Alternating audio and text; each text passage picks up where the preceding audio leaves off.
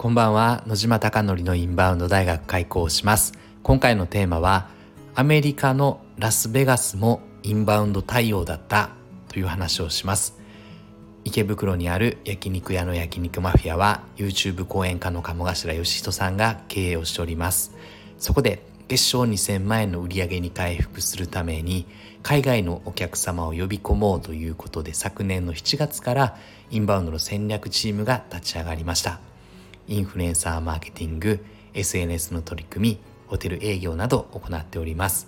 うまくいくことうまくいかないことがたくさんあるのでこのスタンド FM ではリアルな声を届けていきたいなと思っております。では早速今回の本題です。以前話をしましたがしばらくですね7日間8日間ぐらいアメリカに行っておりました。ロサンゼルスについて大谷翔平さんがいるエンジェルススタジアムがあるアナハイムに行きました。でその後はラスベガスに行ってという流れだったのですが今回はラスベガスについて共有したいなと思っております。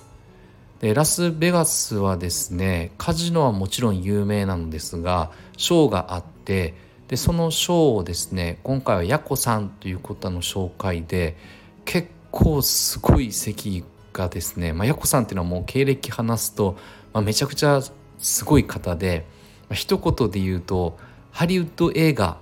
のですねモデルになった方だっていう世界を変える日本人100人に入った方だっていうぐらいすごい方です。でその方が藤本隆弘ことボスの友人でで私も何年か前にヤコさんを紹介してもらっていつも日本で会ってたのですが初めてアメリカで会いました。でヤコさんはショーのパフォーマー出身なのでかなり一目置かれている方でで「アウェイキング」っていうショーも2列目3列目ぐらいのめちゃくちゃいい席 VIP 席が見れてで主演の方々ともその後あえてコミュニケーション取れてで次の日は「カー」というショーもですねいい席を取ってもらって半額ぐらいの値段で抜群な席を確保してもらいました。で今回伝えたかったのはアメリカのラスベガスのショーを見ると全部ですね非言語ノンバーバルでのパフォーマンスでした。でやはりヤコさんと話をしているとラスベガスというのはアメリカ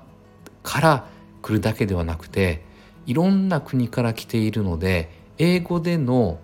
コミュニケーション英語という言語を使いながらパフォーマンスをすると伝わる人が少なくなるので全ての方に対応するためには非言語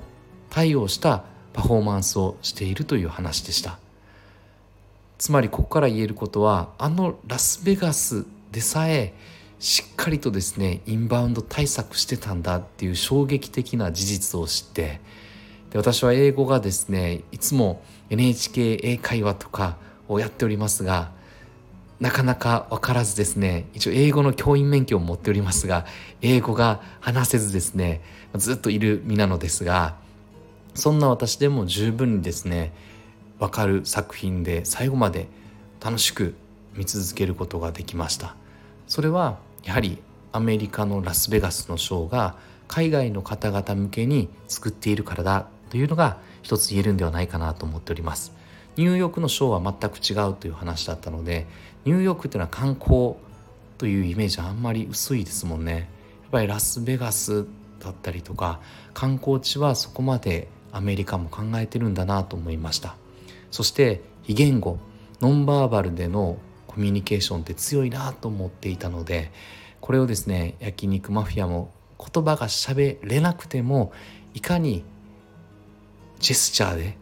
伝えていくことっていうのをもっと尖らしてもよかったりとかもっと言葉が伝わらなくても「わそのパフォーマンスかっこいい」とか「面白い」とか「素敵だったりとかもっとパフォーマンスで見せられるんじゃないかなと思いました。なんでコミュニケーションというのは同じ言語で話すことが全てではないなと痛感してジェスチャーで伝えることも十分にできるんだなっていうことを勉強になったので改めて今回はラスベガスのショーの学びというのを共有してこれを焼肉マフィアにどういうふうに形作っていくのかというのをまた拓也さんとも相談していきたいなと思っております。あなたのお店がたくさんのお客様であふれることを願ってそして焼肉マフィアがより一層海外のお客様にご来店いただき本当に素晴らしいお店だ。日本に来てよかった。日本の思い出になったっておっしゃっていただけるお店を目指してこれからも日々取り組んでいきたいと思っております。では最後までいつもご清聴いただきまして本当にありがとうございます。おやすみなさい。